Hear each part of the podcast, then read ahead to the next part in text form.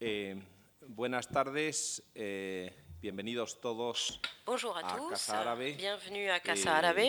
Soyez les bienvenus pour les, les- les Maghrébins et les Sénégalais qui sont ici dans la salle. Merci d'avoir attendu notre, notre invitation. C'est pour nous un grand plaisir de vous avoir ici.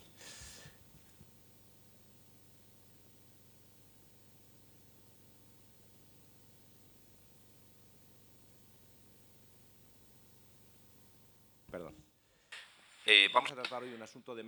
Alors, on va- nous allons parler aujourd'hui des migrations arabo-africaines vers l'Union européenne aujourd'hui. Cet événement a été por Casa organisé par la Casa con en coordination avec la Fondation Frédéric Herbert de Tunisie et Madrid, avec le réseau aussi syndical de migration méditerranéenne et subsaharienne, dont sont membres des organisations syndicales d'Espagne, la France, le Portugal, la Tunisie, l'Italie, la Mauritanie, le Maroc, le Sénégal et le Niger. Eh, Donc euh, la question aujourd'hui máxima est d'une actualité, d'une eh, grande actualité, a été donc euh, coordinación décidé, con il a été décidé qu'elle soit traitée, ici à la Fondation Casa años, aussi, et depuis quelques années, nous, en, nous discutons de ces questions et ça continue à être euh, une question prioritaire pour nous.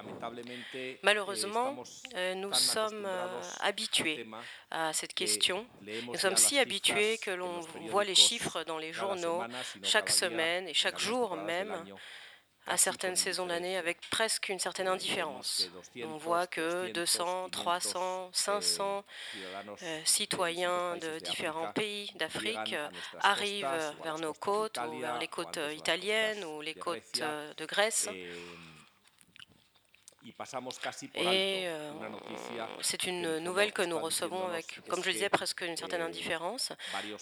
Euh, plusieurs centaines de citoyens ont dû laisser leur pays, quitter leur pays et faire un grand, une grande- un grand parcours, un grand voyage où parfois ils perdent leur vie, se séparer de leur famille, euh, se, en- abandonner leur, leur, leur famille, leur pays, leurs traditions, pour arriver à un monde qui pour eux est complètement inconnu, un monde nouveau, difficile parfois, parce qu'ils ne parlent pas la langue très souvent, et où ils vont trouver, euh, ils vont se trouver dans une situation hum, où ils, seront dans la clandestinité, ils n'auront pas les papiers pendant de nombreux, pendant un long temps, donc ils vont devoir euh, louer un appartement, trouver un appartement, ce qui euh, les soumet souvent à des difficultés avec les autorités locales.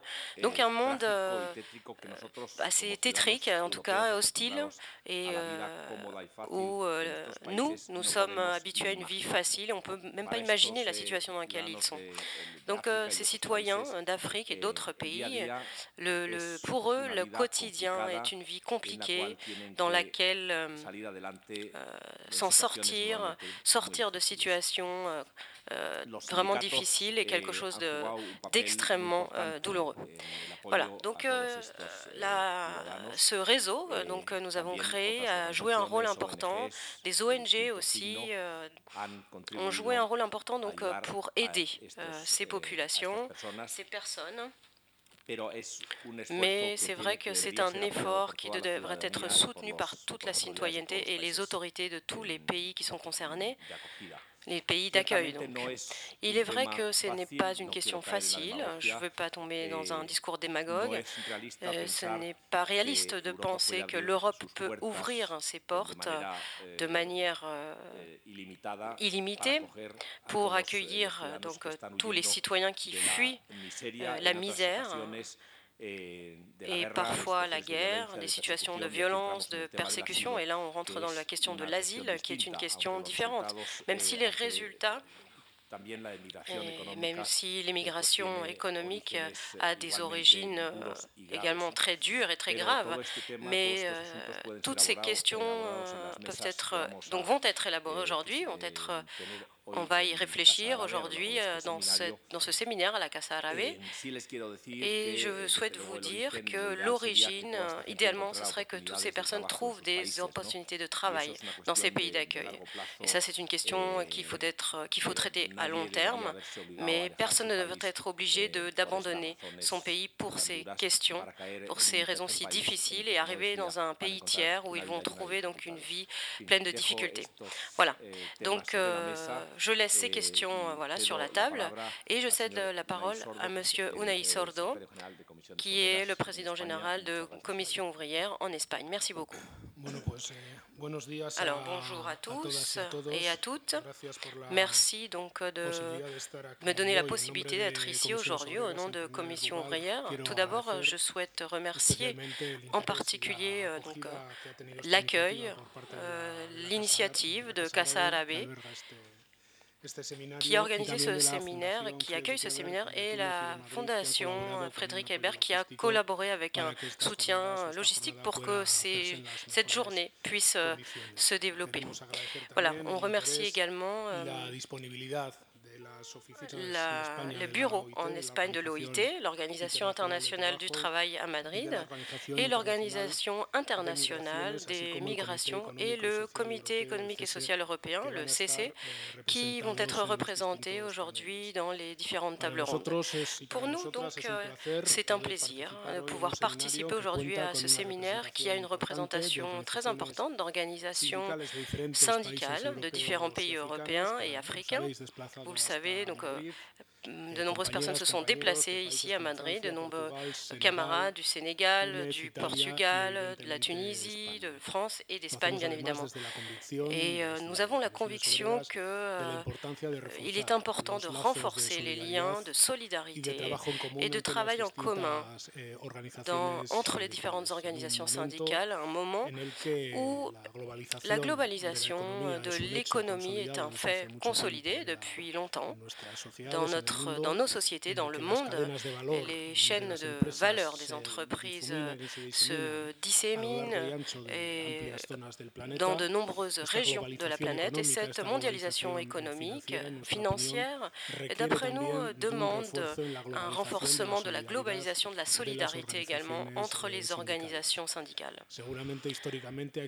historiquement, il y a eu euh, peut-être un excès d'eurocentrisme de la part des organisations syndicales européennes et bien évidemment les conditions de travail et les conditions de vie qui existent dans des pays comme l'Afrique ou dans d'autres parties du monde eh bien, sont insérés dans ces chaînes de valeur, dans cette dissémination des entreprises euh, de par le monde. Et en plus de la solidarité, je crois qu'il y a un intérêt, nous avons intérêt à renforcer ces liens, ces relations entre les organisations syndicales de différents pays parce que nous sommes dans le même monde, nous vivons dans le même monde, donc ce qui se passe dans un pays, ce, que vivent certaines organisations dans des pays, eh bien finalement affecte l'ensemble des travailleurs euh, des travailleuses du monde.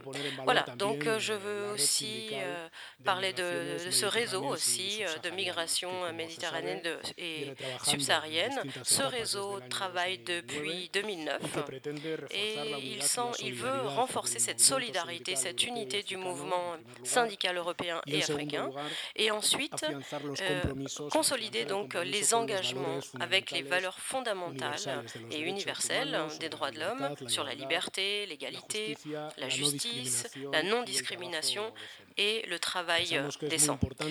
Pour nous, c'est très important que le travail de ce réseau syndical de migration méditerranéenne et euh, subsaharienne s'insère et soit lié, s'inscrive dans les politiques générales qui sont définies par la Confédération européenne de syndicats, mais aussi de la Confédération syndicale internationale et particulièrement avec les organisations régionales en Jordanie pour euh, les pays, les pays arabes pardon, et euh, au Togo pour les pays africains. Et d'une certaine manière, cette ligne de travail, cet axe de travail euh, qui unit certaines zones économiques qui ont beaucoup à voir avec notre action syndicale devrait être une priorité pour l'ensemble des organisations syndicales espagnoles et l'ensemble également de l'Europe. Alors, nous, ce que nous souhaitons, c'est de, de, mettre en place un travail, un bon travail. Les réflexions de ce type de séminaire sont importantes, nous allons y participer et nous voulons incorporer des réflexions partagées que l'on puisse faire euh, entre des personnes qui participent donc, et, euh, à ces réflexions dans les, dans, au, sein de notre organisation. Nous vous souhaitons donc un bon travail, une bonne journée et euh, je, je, passe la parole à mon camarade Julio Salazar. Bonjour à tous et à toutes. Je vous donc salue de manière fraternelle de la part de mon, de mon organisation et syndicale. Et, et comme l'a fait Unai, je vous souhaiterais d'abord remercier la Fondation Hébert et la Casa Árabe. Et le réseau syndical pour organiser donc cet événement et impliquer le mouvement syndical non seulement européen mais aussi euh, arabe et subsaharien. Je crois que c'est euh, c'est un rôle qui est important au niveau international et euh, que nous devons avoir et c'est la cause de euh, l'unité de l'être humain face à des, euh, des, contextes très difficiles qui l'obligent à abandonner euh, sa terre. Ici, donc, à l'USO, nous allons célébrer notre congrès confédéral dans quelques jours. Et parmi les propositions que nous envisageons comme proposition programme, il y a un chapitre que nous appelons pour des politiques migratoires justes. Eh bien, euh, ce que nous souhaitons dans ce paragraphe, euh, c'est contribuer à cette cette, euh, ce, côté plus social, à promouvoir des politiques qui facilitent les, la vie et euh, les conditions de vie plus justes et plus dignes. Et dans notre engagement euh, pour cela avec nos frères qui souffrent, qui, ont, qui sont dans des conditions de vie très vulnérables, très hostiles, des situations de déracinement, de solitude, en plus de la méconnaissance de leurs droits aussi euh, face aux abus, euh, des abus de, envers leur citoyenneté et dans, le, dans leur, euh, leur, profession, dans le monde du travail. Voilà, donc il y a une certaine absence de politique migratoire de la part de l'Union européenne, il faut le signaler, qui devrait être le reflet de ses valeurs fondamentales, au lieu de faire ce qu'elle fait, c'est-à-dire d'ériger des murs physiques, politiques, contre l'immigration. Eh, Et aussi, euh, en tant que partie intégrante du comité espagnol d'aide aux réfugiés, eh bien, nous défendons une politique d'asile et de réfugiés et de refuge, pardon, qui est totalement absente dans notre pays. Et l'Espagne ne remplit pas euh, le pacte d'accueil de l'Union européenne, puisqu'elle n'a accueilli que 7% des 17 000, environ des 17 000 personnes les 17 000 réfugiés. Et de la même manière, euh, en matière de droits de l'homme, eh bien, les centres d'internement étrangers sont, il y a de nombreuses plaintes d'abus envers euh, les réfugiés. Et nous voulons aussi donc euh,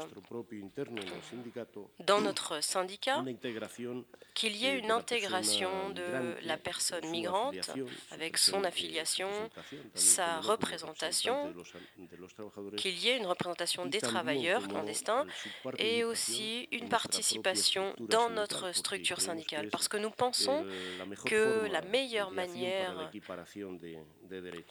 pour qu'il y ait euh, une, euh, des droits, qu'ils jouissent de certains droits, eh c'est qu'ils puissent être représentés. Voilà, pour nous, il faut, c'est important de favoriser l'accueil avec des droits citoyens et des droits professionnels, qu'il y ait une lutte contre toute poussée de xénophobie, de racisme qui existent et qui sont utilisés actuellement dans cette période si convulsive de crise avec un chômage si élevé eh bien, c'est utilisé par des partis euh, xénophobes et d'extrême droite. Eh bien, c'est pour ça que nous souhaitons également, voilà, vous souhaitez une très bonne journée et nous sommes ravis que cette collaboration existe et en vue de ces objectifs d'affronter ce drame social et humain et essayer de changer un peu ce monde qui soit plus favorable à ces personnes. Voilà, donc euh, bonne chance et, et bonne journée, bon séminaire.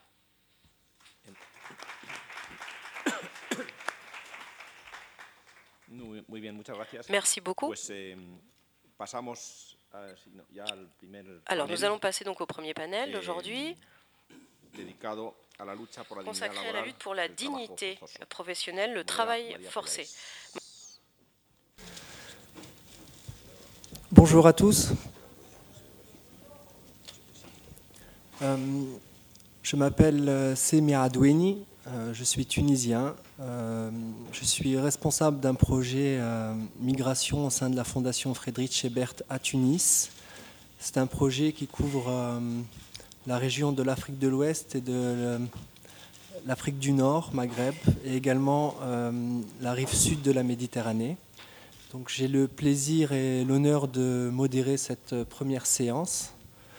Euh, je pense qu'on ne peut pas démarrer cette première séance sans souligner le fait que l'Espagne a ratifié le protocole euh, de 2014 relatif à la Convention de lutte contre euh, le travail forcé. Donc c'est aussi le cadre de notre rencontre aujourd'hui. Le travail forcé est, est, un concept, on va, dire que c'est indispensable de revenir sur la définition euh, de la question du travail forcé, car euh, même si aujourd'hui il est fortement associé à la question de la traite, on ne peut pas les confondre. Le travail forcé s'oppose diamétralement au travail décent, mais euh, il est indispensable de se poser la question de où se termine le travail décent et où commence l'exploitation par le travail, où se termine l'exploitation par le travail et où commence le travail forcé. Donc cet ensemble de cet éclairage sur les définitions de ces fléaux est indispensable pour pouvoir poser les bonnes questions et apporter les bonnes réponses, surtout pour les acteurs de terrain que sont les syndicats, qui sont confrontés à l'appréciation de ces situations pour pouvoir apporter les bonnes interventions et les bonnes réponses pour aider les personnes en difficulté. Donc euh, pour cette première séance, nous allons avoir quatre interventions. Une première intervention qui va être un peu une intervention euh, qui, va, qui va revenir un peu sur les concepts, j'imagine, au niveau du représentant de l'OIT à Madrid, et trois interventions d'acteurs de terrain qui sont, eux, on va dire, vont confronter cette, euh, cette, euh, cette, théorie au terrain et par rapport aux difficultés pour pouvoir apprécier et identifier les cas, que ce soit de traite, de travail forcé ou d'exploitation pour le travail et d'apporter les bonnes réponses.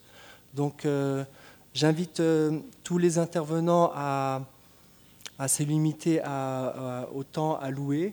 Nous sommes sur un temps de 10 minutes environ pour, pour chaque intervention pour nous permettre de profiter au maximum des échanges avec la salle. Donc à vous la parole.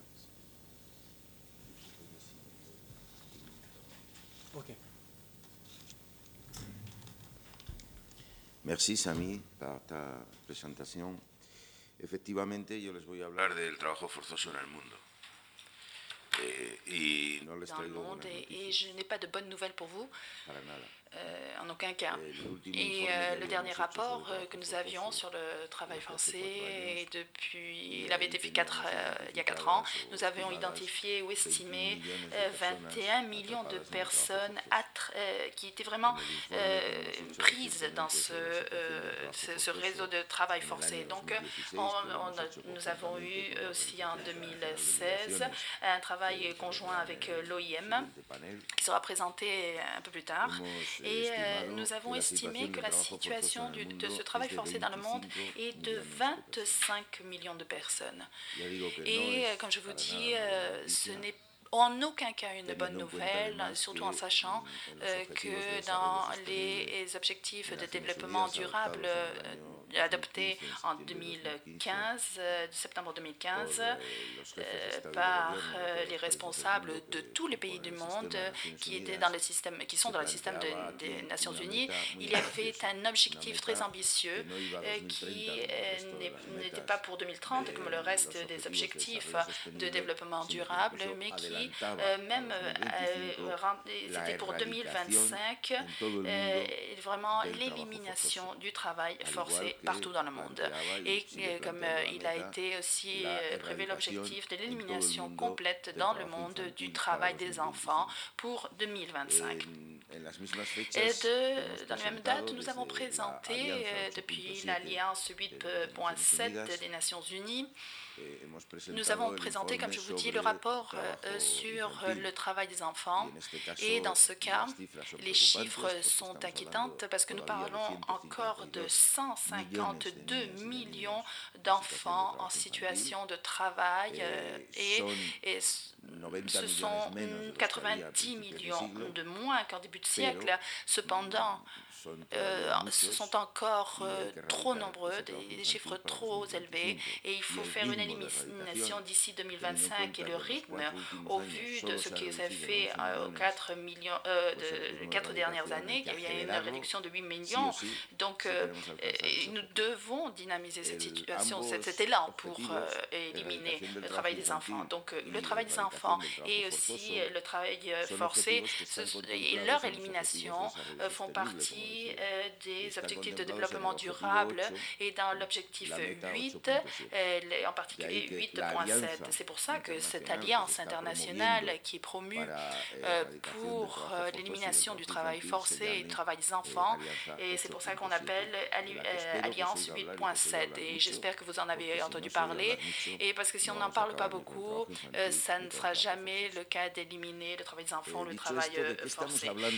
et quand nous parlons de travail forcé, de quoi parlons-nous exactement? Donc, euh, nous ne parlons pas uniquement d'exploitation euh, au travail, d'exploitation professionnelle généralisée, euh, intense, et qu'il n'y a pas un respect des normes de travail. Nous parlons de quelque chose qui est encore pire. Nous parlons de tout ceci, et évidemment, mais surtout, ce qui le caractérise, c'est le travail qui est fait de façon involontaire euh, dans le cadre des menaces, oppressions. Donc c'est une caractéristique spécifique qui fait la différence par rapport à l'exploitation dans le monde du travail. Donc c'est quelque chose de très sérieux. C'est pour ça que nous parlons de travail forcé comme de l'esclavitude, l'esclavage moderne. Pardon. Donc, euh, euh, donc il, semble encore surprenant qu'il y ait encore 25 millions de personnes euh, qui euh, sont victimes de cet esclavage moderne. Dans quelles activités? La plupart des personnes, nous parlons de 16 millions, ce sont des victimes de l'exploitation privée. C'est-à-dire d'entreprises qui euh, ont des travailleurs euh, dans ces conditions. Les mécanismes sont multiples, euh, depuis la violence pure, dure, et la menace de, de mort, comme les dettes, les châtiments physiques, les menaces aux familles. Il y a beaucoup de mécanismes et les activités sont aussi multiples. peut-être, ça peut dans les mines, dans l'agriculture, dans les foyers, dans les dans parties. C'est le travail dans les maisons qui est réalisé essentiellement par des femmes et de, travail domestique. Et donc, euh, c'est partout, euh, dans, dans, toutes les régions du monde, en Asie, en Afrique, en Europe aux États-Unis, en Amérique, et partout dans le monde, nous allons euh, trouver ceci. Donc nous parlons en réalité de dire que euh, plus de 5 pour 1000 de personnes dans le monde sont dans des situations, sont attrapées dans cette situation. De, nous avons 1000 personnes, il y en a 5 qui sont dans cette situation.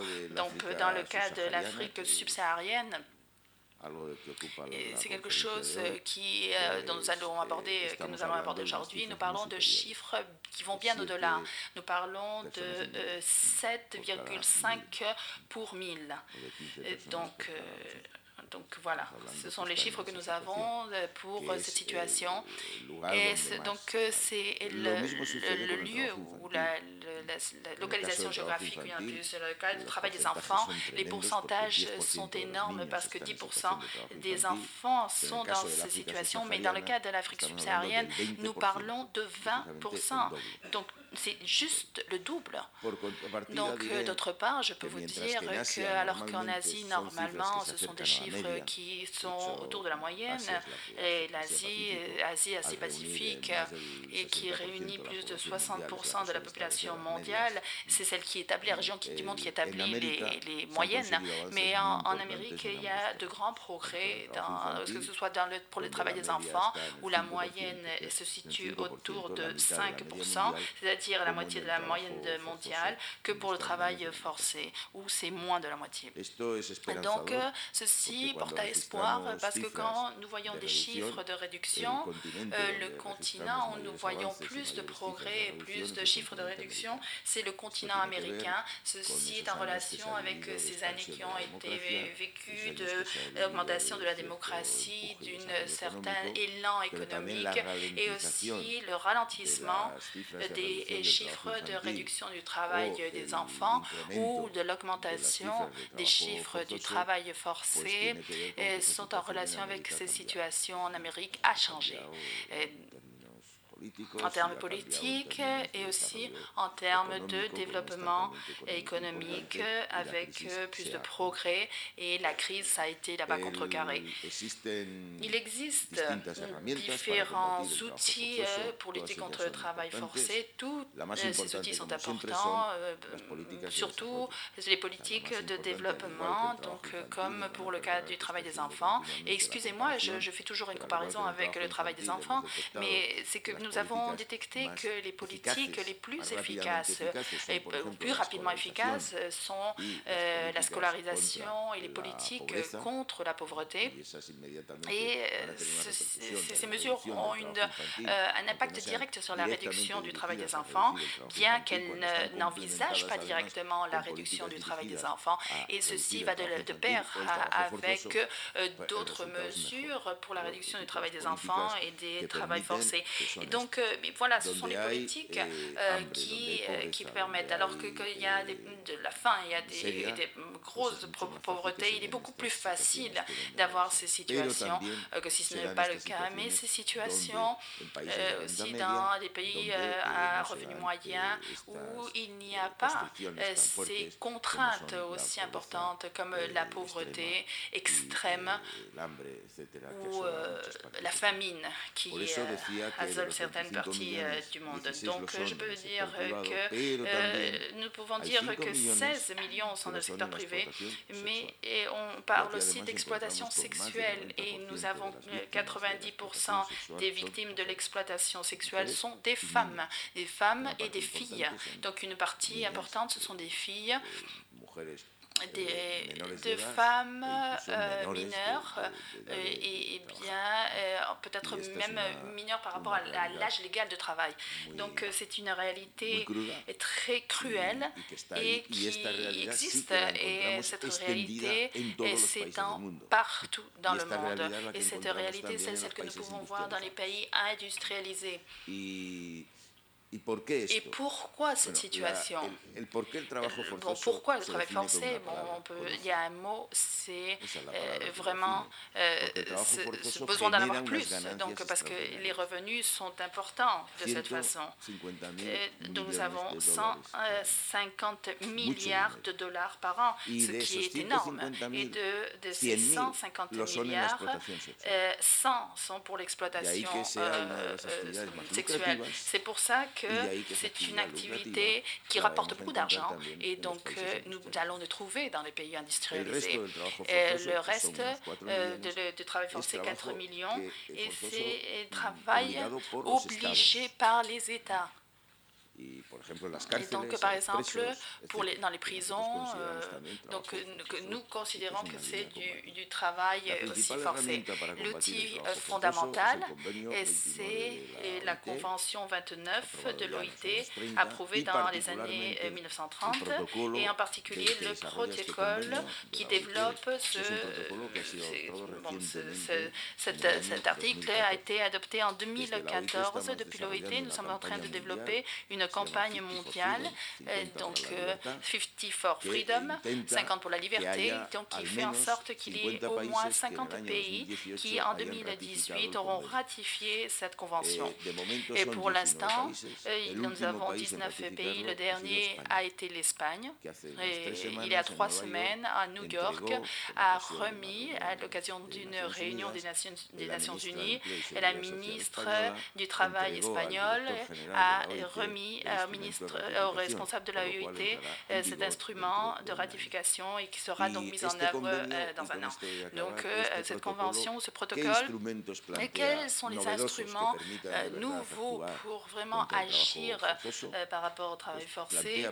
Tout d'abord, il y a deux nouvelles lignes. Une, les pays doivent avoir un plan d'action articulé et complet et qui aborde les, les, sujets de traite. Donc, euh, toute la traite n'est pas pour travail forcé, ça peut être aussi euh, pour euh, des mariages forcés. Et donc, pour nous, c'est une forme d'esclavage moderne et donc aussi pour des organes. Donc, donc ce n'est pas toute la traite, c'est pas pour le travail. Pas tout le travail se fait à travers, à travers la traite, parce que quelquefois le travail forcé se fait dans les ressortissants des pays où il y a une situation de travail forcé. Donc c'est pour ça qu'il est important qu'il y ait ce plan national, parce que ce plan permet une action conjointe sur toutes les réalités du travail forcé. Et l'autre nouveauté est l'attention et la réparation faite aux victimes. Il ne peut y avoir une politique efficace d'élimination du travail forcé et de l'esclavage moderne. s'il n'y a pas euh, une, des, des, des, mesures pour les victimes, a pas l'accès à la justice, aux indemnités et d'autres mécanismes de réparation pour les victimes et des mesures d'attention pour les victimes. Et c'est quelque chose que le protocole envisage. Nous allons lancer une campagne en Espagne, puisqu'il y a cette ratification de la part de l'Espagne, que nous remercions d'ailleurs au gouvernement et aussi aux organisations syndicales qui, qui ont fait pression euh, pour que cette ratification soit une réalité. Nous allons engager une campagne pour euh, euh, conscientiser la, population espagnole pour que l'Espagne mette un plan en marche, un plan national pour les victimes et que de cette façon nous puissions avancer dans un des pires fléaux d'inhumanité de cette société. Merci.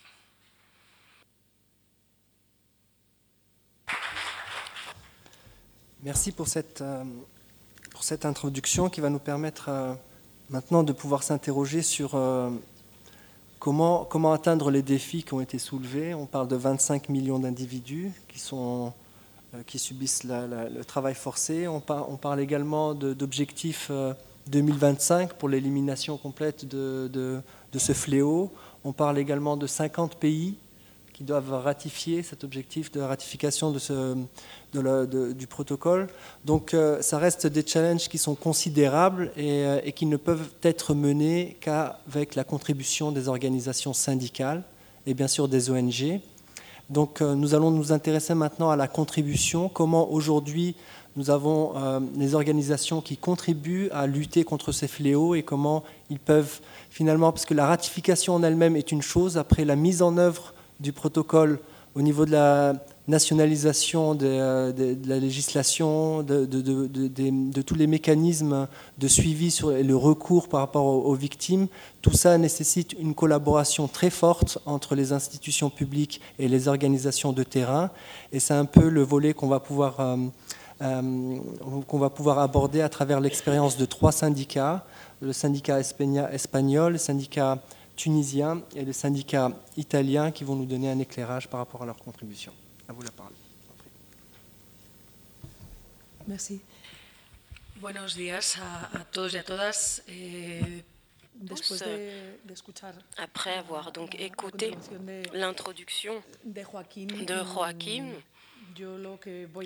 ce que je vais essayer de faire, donc, c'est de recentrer un petit peu, enfin, de centrer mon intervention au niveau des actions eh, syndicales internationales par rapport à la lutte euh, pour la dignité et l'éradication du travail forcé. Alors, je vais, je vais oser dire que cette défense de la dignité professionnelle, dans toutes ses euh, facettes, est un des principes inaliénables du syndicalisme au niveau international, que la lutte contre le travail forcé, que la CCI, la Confédération syndicale internationale, eh bien, définit comme le travail qui est fait sous euh, menace, eh bien, c'est une priorité. Cette lutte pour euh, ce travail digne est une, fait partie de ces priorités. En plus euh, des questions mm, qui sont liées à, l'esclavage moderne, même si il a une origine, si l'esclavage a une origine lointaine, eh bien l'esclavage euh, professionnel dans le monde du travail existe aujourd'hui et il présente les plus grands, les chiffres les plus importants de l'histoire, des millions donc, de personnes en todo el mundo. Decir también que, Il faut dire aussi que, que uno de cada cinco personas sometidas une personne sur cinq qui subit ce travail forcé sont aussi, euh, subissent aussi une exploitation sexuelle. Il y a un, un lien clair entre les deux. Le, la CSI, un, en 2015, a établi une, un, un, lien très étroit entre les dix pires pays pour les travailleurs, donc les pays où euh, les droits, les droits professionnels, les droits du travail syndicaux sont les plus faibles, eh bien, il y a beaucoup de un lien très étroit avec le travail forcé. Ce qu'on peut dire aussi, c'est que l'esclavage moderne est présent dans le monde entier et presque dans tous les secteurs de la population. Et moi, j'aimerais souligner les espaces où la, la CCI a dénoncé, repéré le, de plus d'utilisation du travail forcé, par exemple euh, au Paraguay, donc dans les fermes. les fermes donc, où il y a l'agriculture et du bétail, dans l'industrie de la pêche aux Philippines, des manufactures de coton aussi en Ouzbékistan, en Bolivie aussi, le travail domestique en Mauritanie et la construction euh, au Qatar. Comme vous devez le savoir, au Qatar, on utilise la kafala, qui est un système d'esclavage où les travailleurs euh, émigrés euh, voient leur contrat originel modifié et on leur retire le passeport, donc ils ne peuvent pas abandonner le pays. Ils sont obligés de travailler pratiquement dans des conditions d'esclavage la CSI a donc euh, fait une campagne très puissante de dénonciation pour mettre fin à ce système par rapport à la construction des infrastructures pour la, la Coupe du Monde de 2022 au Qatar. Et malgré le fait que la kafala n'ait pas été abolie, eh bien, il, semble qu'il y ait quelques avancées. Et nous, en tant que mouvement euh, syndical, eh bien, on a l'impression qu'il y a quand même des avancées, même si, euh, même si euh, voilà, ce système n'a pas été aboli, on, est quand même content des résultats. Voilà. Alors, les, les personnes qui sont soumises au travail forcé vivent donc des, des menaces et sont dans des nouvelles, de nouveaux systèmes d'esclavage. Et il y a aussi d'autres euh, d'autres problèmes. Par exemple, la, la, concurrence déloyale entre différentes entreprises qui n'accomplissent pas toujours la loi au niveau des droits, des droits du travail, des salariés. Les salaires en général sont plus bas par, par rapport à d'autres entreprises qui sont plus légales et en plus il y a une perte donc des revenus publics à travers euh, les impôts. Eh, Alors, Joaquim parlait aussi du protocole qui a été approuvé de manière très large, majoritaire, la Confédération internationale du travail en 2014 de l'OIT et qui doit contribuer à mettre en place les mesures pour attaquer cette, ce nouvel esclavage. Moi, je souhaiterais dire que c'est le premier traité qui réclame que les entreprises agissent avec la diligence à prévenir ce travail forcé et les risques liés à, ces, à cette chaîne d'esclavage. Et je crois que c'est important de le souligner et de, connaître aussi cela.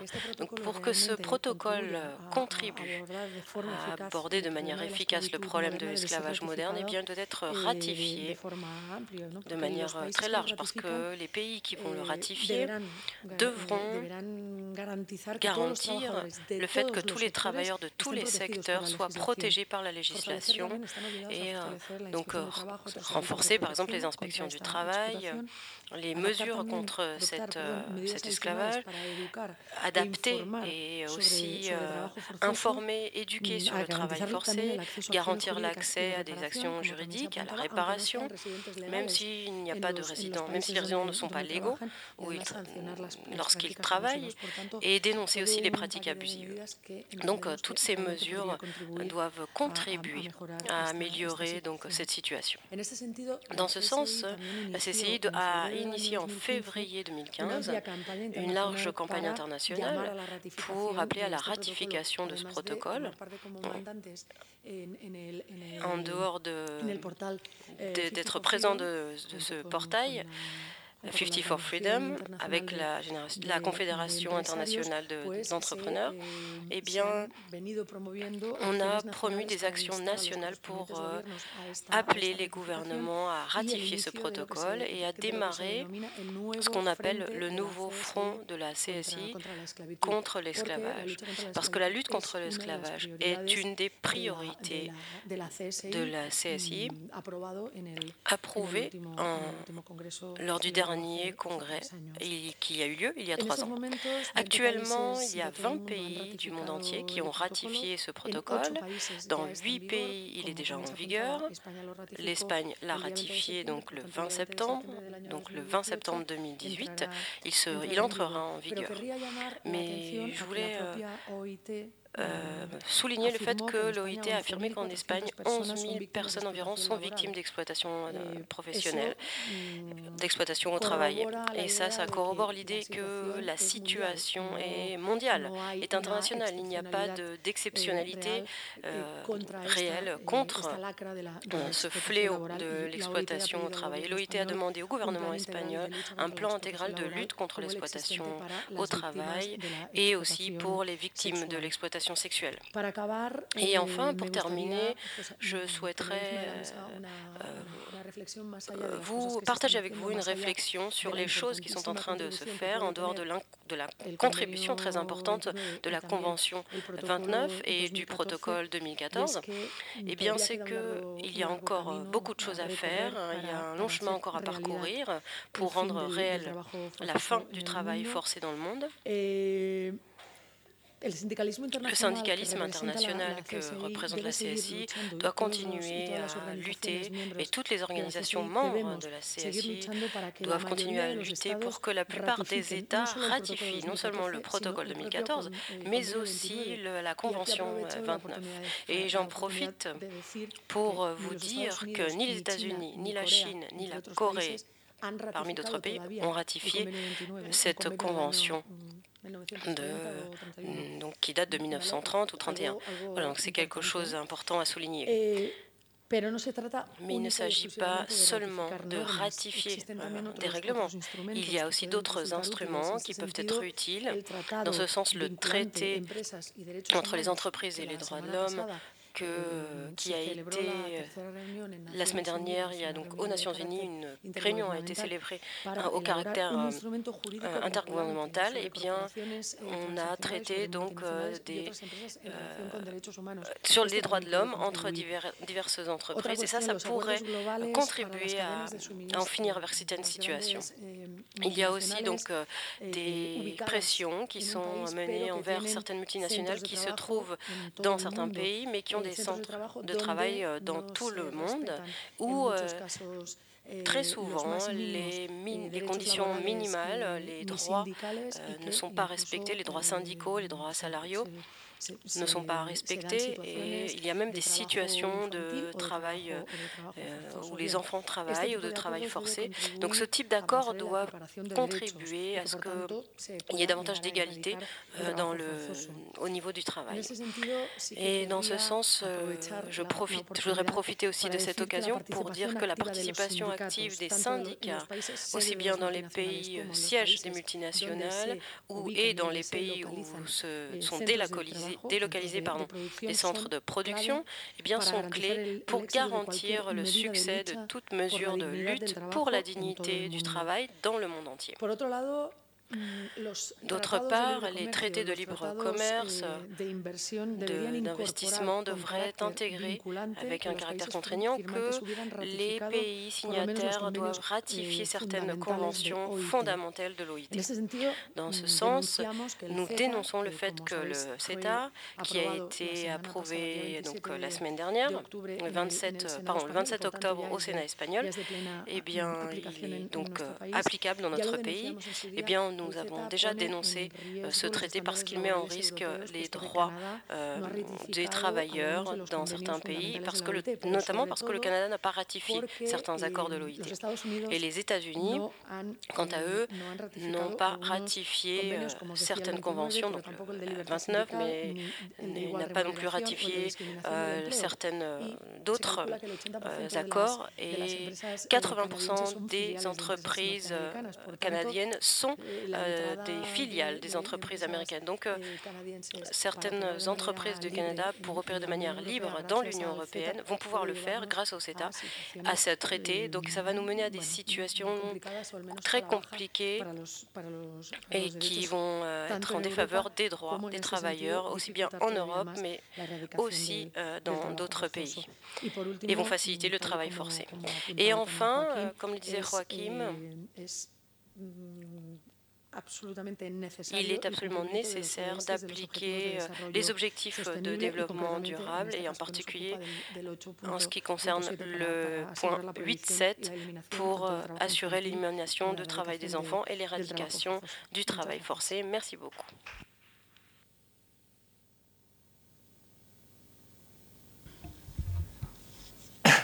Merci, euh, camarade Christina.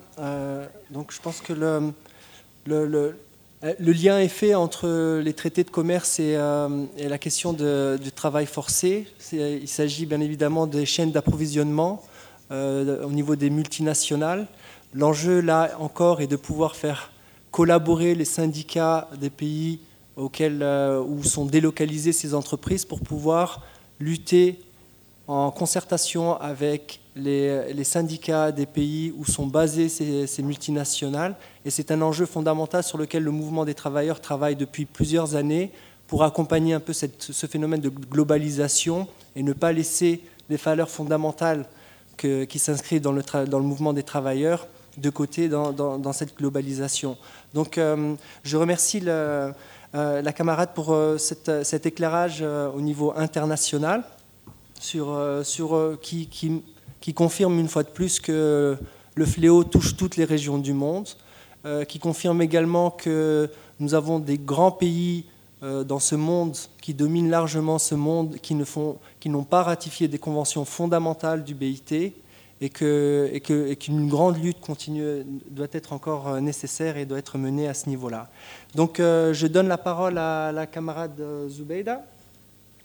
Euh, qui va pouvoir nous exposer un peu la situation euh, euh, de la Tunisie et, et, de ce qu'il en est sur le terrain dans ce pays-là. Merci, à vous la parole.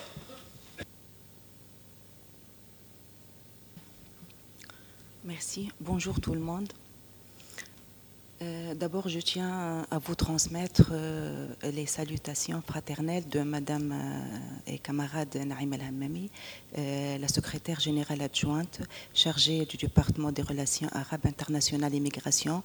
Elle n'a pas pu venir à cause de quelques soucis d'ordre de santé, donc je suis venue aujourd'hui pour la remplacer.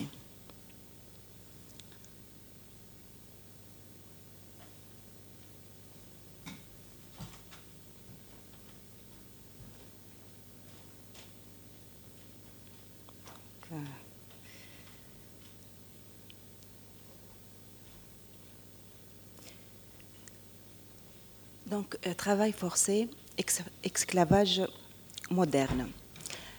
Alors qu'à la fin du 19e siècle, l'esclavage ancien, classique, où l'esclave est une personne libre, un bien, une marchandise, un instrument économique pouvant être vendu euh, ou, acheté semble définitivement aboli dans la plupart des pays du monde, on constate de nouvelles formes d'esclavage qui semblent ressurgir.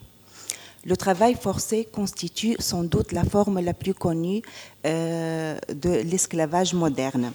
On parle généralement de travail forcé lorsque des personnes euh, sont recrutées dans l'illégalité par des États des partis politiques ou des particuliers et forcés à travailler pour eux, le plus souvent sur la menace de ce vice ou d'autres punitions.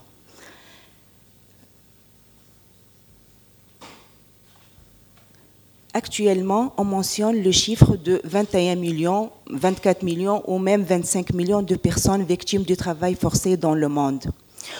En termes de genre, on constate plus de femmes que d'hommes on trouve 50, 55% euh, euh, de femmes euh, et 45% d'hommes qui sont donc qui sont les victimes du travail forcé.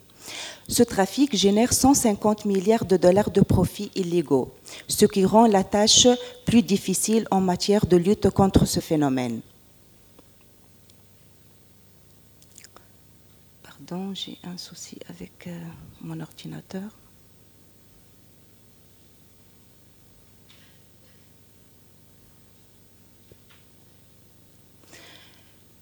Donc, euh, je vais aujourd'hui parler de la situation de la Tunisie.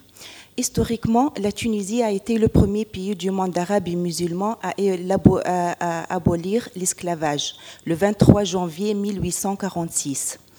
Aujourd'hui, c'est-à-dire plus de 170 ans euh, se sont écoulés. Nous avons tourné la page de cet abominable commerce, mais le travail forcé a persisté durant cette période sous plusieurs formes comme par exemple les travailleurs dans le secteur de l'agriculture en Tunisie, appelés Hames, c'est-à-dire ceux qui reçoivent le 1 cinquième des récoltes. Donc, ils ne, reçoivent pas de euh, salaire, qui étaient euh, jusqu'au début des années 80 exploités dans des conditions difficiles.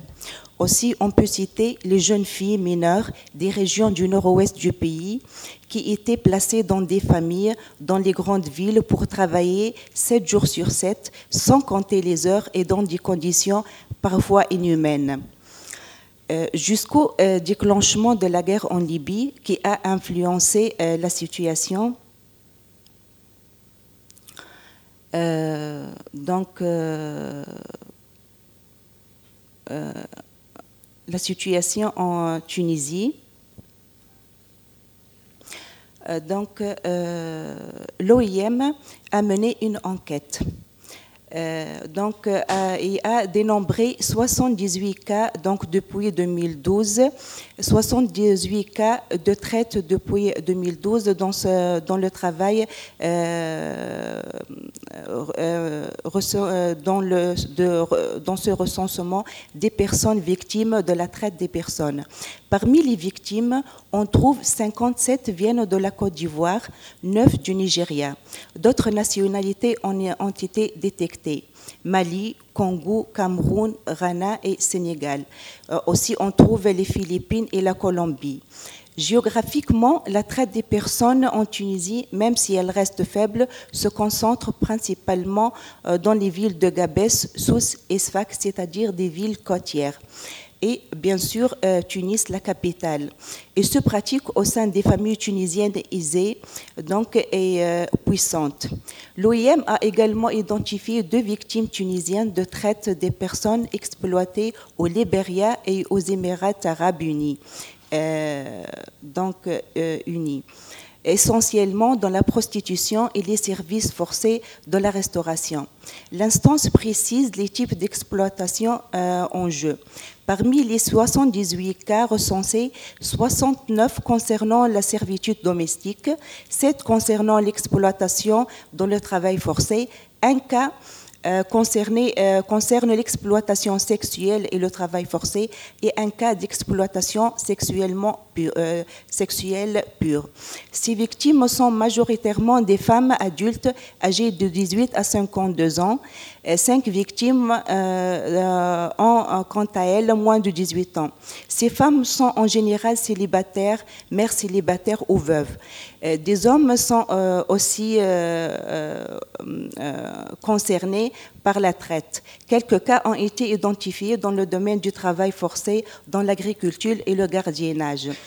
Ces hommes, euh, ces, hommes, âgés de 30 à 35 ans se localisent géographiquement dans la ville de Nablus et Sfax et c'est toujours euh, la côte. Euh, donc,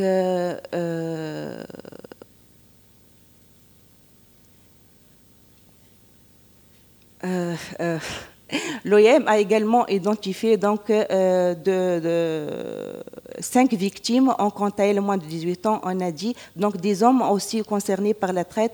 Quelques cas ont été, ont été identifiés euh, dans le domaine du travail forcé, on a dit dans l'agriculture, donc euh, dans les régions de Nablus et Sfax. Mais ces chiffres identifiés et étudiés ne reflètent pas la réalité, car le nombre réel reste inconnu, donc en l'absence d'autres études. Le droit tunisien euh, en matière de lutte contre la traite des, euh, des, personnes dans le cadre de la poursuite de ces, efforts visant à renforcer son arsenal juridique et institutionnel en matière de lutte contre la traite des personnes et en respectant les engagements internationaux. Euh, euh, en, matière, euh, donc, euh, en matière de lutte contre les traites de personnes et en respectant les engagements internationaux en matière de lutte contre le, crime organisé et la traite de personnes, ratification de la Convention des Nations Unies contre la criminalité transnationale organisée et le protocole de Palerme.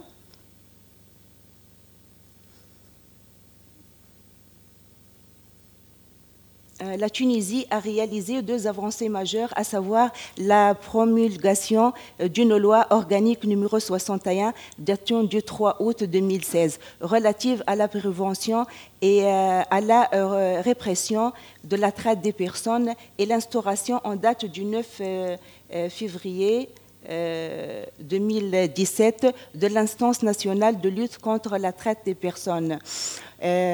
donc c'est INLCTP. Euh, son but est de cibler les réseaux cherchant à exploiter les enfants, euh, des femmes et euh, tous ceux qui sont dans une situation fragile, comme les migrants.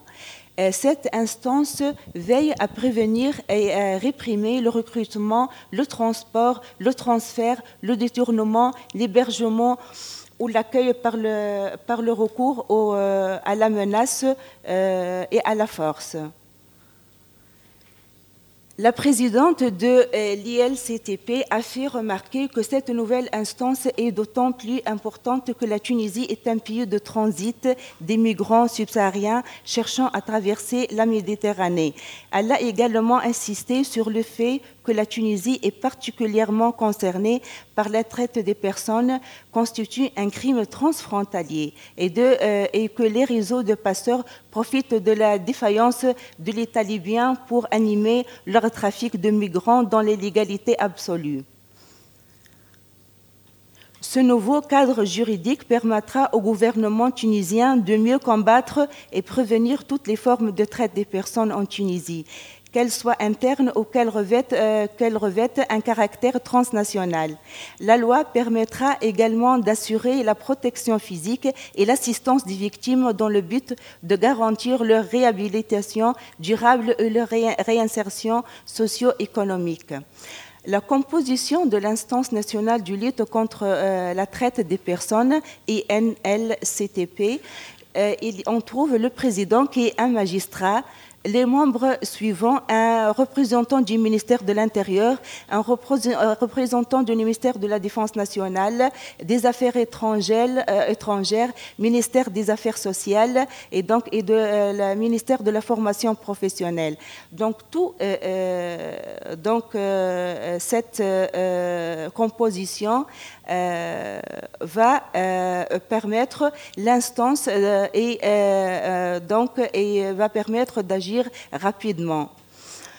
Euh, on va euh, euh, dire que ici va donc surgir le rôle des syndicats et notamment l'UJTT et la société civile en Tunisie car cette instance ne peut pas agir et travailler toute seule. Euh, que ce soit au niveau de la prévention, la protection ou les poursuites, l'État a besoin d'être assisté par les acteurs de la société civile. Cette collaboration est importante du point de vue que la majorité des migrants sont des travailleurs et la plupart du temps, ils sont dans une situation informelle, ce qui les rend vulnérables et difficiles à aborder. Un migrant, même dans une situation critique, ne va pas ou ne peut pas s'adresser aux autorités par peur de poursuites et d'expulsion ou de répression. Seuls les militants sur le terrain, que ce soit des, syndicalistes ou des ONG, peuvent mener ce travail très délicat et être le maillon entre les victimes et les autorités concernées. Euh, L'UJTT, autant que centrale syndicale, par sa présence sur les lieux de travail à travers tout le pays et dans tous les secteurs, par ses relations intersyndicales et par son engagement à défendre les droits et les intérêts des travailleurs, quelle que soit leur origine et leur situation, est au cours euh, de cette bataille.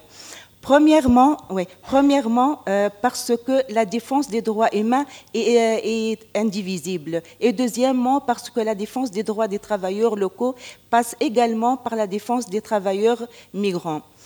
Euh, et le travail sur terrain que le JTT a entamé en collaboration avec nos partenaires, que ce soit la FES sous le réseau RSMMS ou le, BIT avec le projet FAIR, c'est-à-dire recrutement euh, équitable, ont démontré que le phénomène n'est pas à son début.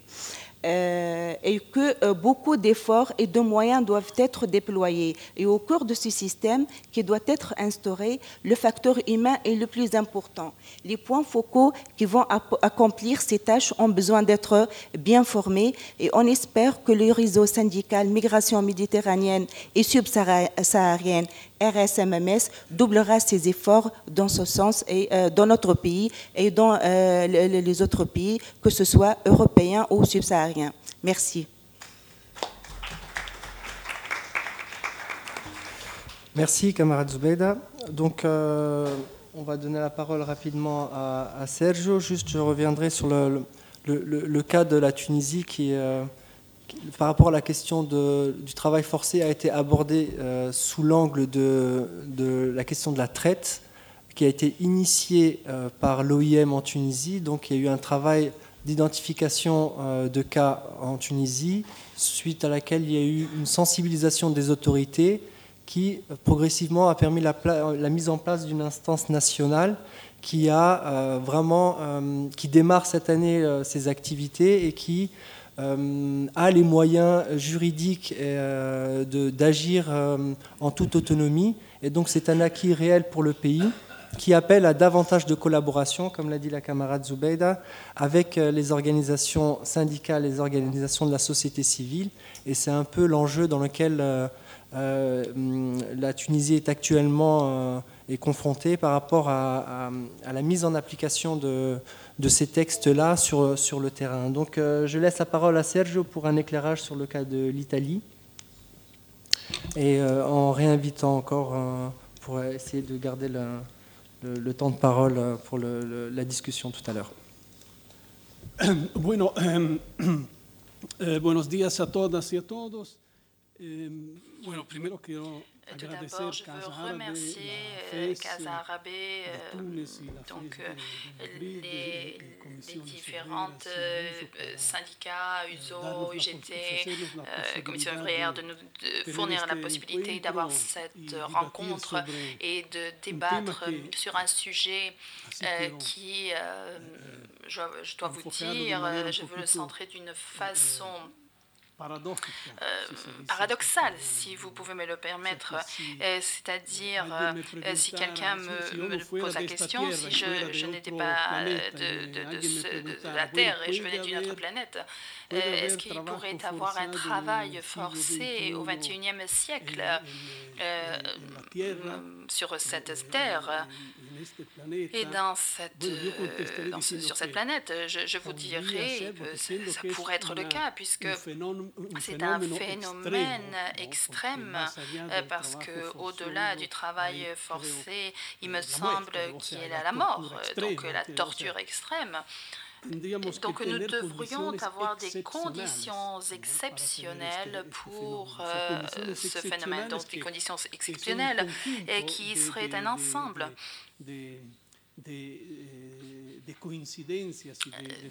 de coïncidences ou de phénomènes, comme pourrait être euh, mettre ensemble des situations où le territoire euh, euh, est dans, dans les mains d'organisations criminelles, où les politiques de développement doivent être des politiques de saccage, et c'est-à-dire de retirer toute possibilité de développement humain et durable, où les institutions ont un niveau de corruption très très élevé et où les viols des droits de l'homme sont systématiques, donc euh, où des, des conflits euh, ne cessent de se produire, où il y a aussi des dictatures, où des répressions, répressions. Et s'il y avait cet ensemble de tous ces paramètres, nous aurions le travail forcé. Et donc, euh, il me semble que euh, c'est la base euh, pratiquement de, la, réalité que nous sommes en train de vivre. Ce n'est pas pourtant un cauchemar, ce n'est pas un conte. il y a des données qui nous ont été fournies auparavant par des collègues qui nous parlaient de millions de personnes qui vivent ces situations. Ce ne sont pas des chiffres, mais ce sont des, des, des noms, des noms et des noms de famille et des visages d'hommes, de femmes et d'enfants qui euh, ont encore à souffrir ces conditions. Et nous parlons de nouvel esclavage euh, parce que le langage des définitions euh, doivent s'ajuster aux phénomènes des différentes phases historiques. Donc aujourd'hui, nous voyons que dans des secteurs de travail légal, c'est-à-dire de travail formel, comme ça devrait être l'agriculture, la construction, le travail domestique. Donc il y a une grande quantité et des millions de personnes qui vivent dans ce système de travail forcé. C'est une donnée, et puis après je, parlerai concrètement de l'Italie, mais c'est une donnée euh, impactante. Au Liban, il y a 4 millions de personnes, de citoyens, et les syndicats au Liban nous disent qu'il y a autour de 500 000 personnes de, de, de, femmes qui travaillent dans les foyers, qui viennent d'Asie, d'Afrique, qui sont dans un système euh, qui est terrible. Et donc, euh, j'étais raconté la Kafala. Euh, il y a des agences qui travaillent euh, normalement comme des agences de voyage ou des agences qui euh, sont reconnues, donc euh, pas du tout clandestines ou illégales. Et vous rentrez dans ces bureaux ils ont un portefeuille et ils disent bon, combien voulez-vous euh, euh, payer pour euh, une femme qui travaille chez vous Donc vous pouvez avoir des Africaines d'Érythrée par exemple pour cet argent. Ou si vous avez par exemple 200 euros, vous pouvez avoir une employée domestique philippine. Donc c'est-à-dire qu'en fonction de ce que vous voulez payer, vous avez soit un modèle d'employé domestique ou un autre euh, en fonction du marché du, du, prix sur le marché de ces personnes. Donc, c'est des personnes qui n'ont aucune idée de ce qui se passe dans ces bureaux et qui, à travers un eh, système d'organisation sous le contrôle de l'organisation criminelle euh, internationale sont choisis dans les différents villages de ces pays où il y a tout cet ensemble d'éléments qui, euh, pour dire, euh, comme j'ai dit un peu auparavant, et qui? Qui sont soi-disant embauchés, mais euh, que leur passeport leur est retiré, euh, ils reçoivent un, salaire qui n'a rien à voir sur ce qui a été payé par les familles entre l'intermédiaire, donc, et, et qu'il n'y a que d'autres possibilités euh, d'endurer cette situation. Eh, eh, Parce que euh, si elles veulent changer de travail, euh, elles ne peuvent pas le faire euh, parce qu'il n'y a pas de, passeport, pas de contact au Liban. donc la seule possibilité de fuir et, de rentrer dans la clandestinité, c'est-à-dire l'illégalité et tout ce qui peut se produire dans ces conditions-là. Mais outre ces, travail, ces travaux, pardon, eh, il y a un grand pourcentage de ces personnes d'activités, d'intérêts euh, illicites comme la prostitution, et c'est quelque chose que nous pouvons voir dans les rues de nos villes. Euh, je vais rentrer dans les détails de l'Italie pour vous donner certaines données et pour vous dire que le problème et est au cœur de l'Europe. Donc l'Italie, je ne peux pas dire un cas extrême, mais pas semblable à la Suède, euh, peut-être. Mais il y a ces conditions que nous pouvons trouver euh, dans différents pays. Alors, il y a aussi une conjonction de facteurs. Il y a trois ans enItalie, en 2014, 2015, 2016 aussi. En Italie, plus ou moins 500 000 personnes sont arrivées en provenance d'Afrique, à travers ce, ce que l'on connaît comme voilà, les embarcations qui traversent la Méditerranée. Parmi ces 500 000 personnes, il y a plus ou moins 150 000 personnes qui ont parcouru, qui ont utilisé la voie, la, la, demande d'exil, de réfugiés. Donc 150 000 personnes Environ 70, personnes de, 70% de ces personnes ont reçu cette reconnaissance, ce statut de réfugié, et les autres sont en cours. Donc ce sont des, des mesures, enfin des, des, démarches qui durent environ de deux mois à, quelques mois, mais en tout cas il y a 150 000 personnes qui sont localisées. Et 350 000 autres personnes sont totalement invisibles. On ne sait pas où ils se trouvent. Le gouvernement italien tente de les, rapatrier pour qu'ils puissent retourner euh, dans leur pays, quelque chose qui est pratiquement impossible. Mais ces personnes, en tout cas, euh, sont sur le territoire italien et européen, parce que clairement l'Italie est aussi un pays de transit, ce n'est pas un pays de destination pour la plupart de ces personnes. ils sont là, mais ils sont invisibles. Donc 350 000 personnes auxquelles il faut ajouter euh, environ 700 et entre 700 et 800 000 personnes immigrées qui sont en Italie et qui sont clandestins. Voilà, donc cette masse de personnes, de gens, eh bien, est à la merci Et c'est une main-d'œuvre, en tout cas disponible et qui a davantage de contacts avec euh, les organisations criminelles et euh, qui ouvrent leurs portes au travail forcé, un système d'esclavage moderne, plus que qu'elles n'ont de contact avec des institutions et avec des organisations qui pourraient euh, eh, construire et eh, eh, les accompagner dans des routes, des, des, des chemins, des voies de légalisation. Les syndicats en Italie, nous travaillons beaucoup sur cette question, et en particulier dans, dans le secteur de l'agriculture et de la construction, parce qu'on pense qu'il y a environ un demi-million de personnes qui travaillent dans des conditions de travail forcé. Alors, qu'est-ce que ça veut dire?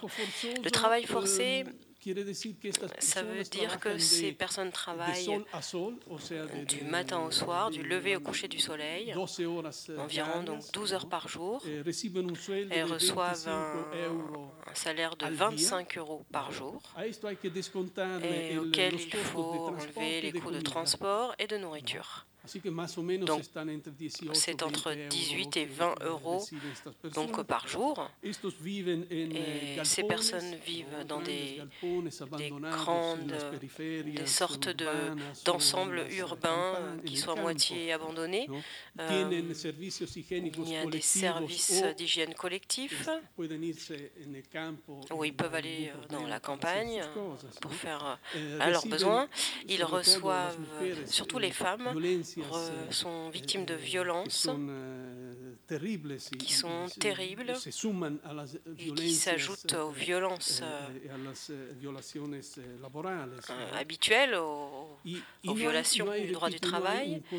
Et il n'y a aucun contrôle de la part des institutions parce que ce territoire est contrôlé davantage par des organisations criminelles.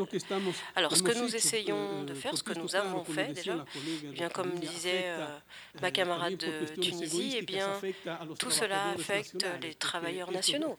Pourquoi? Parce que ça génère un dumping social très impressionnant, puisque des personnes travaillent dans ces conditions et font que le système de protection du travail et des salaires diminuent. Donc nous essayons de en le traduisant donc euh, en français, on fait du syndicat de rue. Nous allons dans les rues, nous, nous avons des personnes qui sont chargées. Euh, c'est un syndicat mobile, donc euh, nous allons là où se trouvent les travailleurs clandestins qui se trouvent, qui travaillent dans ces conditions, donc à 4 heures du matin parfois pour pouvoir parler avec ces gens parce que euh, le problème, c'est que le soir, ils sont trop fatigués, donc c'est beaucoup plus difficile. Donc c'est vraiment euh, à 4 heures du matin, nous, défions les, les intermédiaires, euh, ceux qui s'occupent de ces personnes, qui les engagent dans les rues, et nous essayons de leur donner, de les informer surtout sur leurs droits pour qu'ils les connaissent et qu'ils aient la possibilité de réagir en construisant un système de protection. Parce qu'ils ne peuvent pas non plus réagir.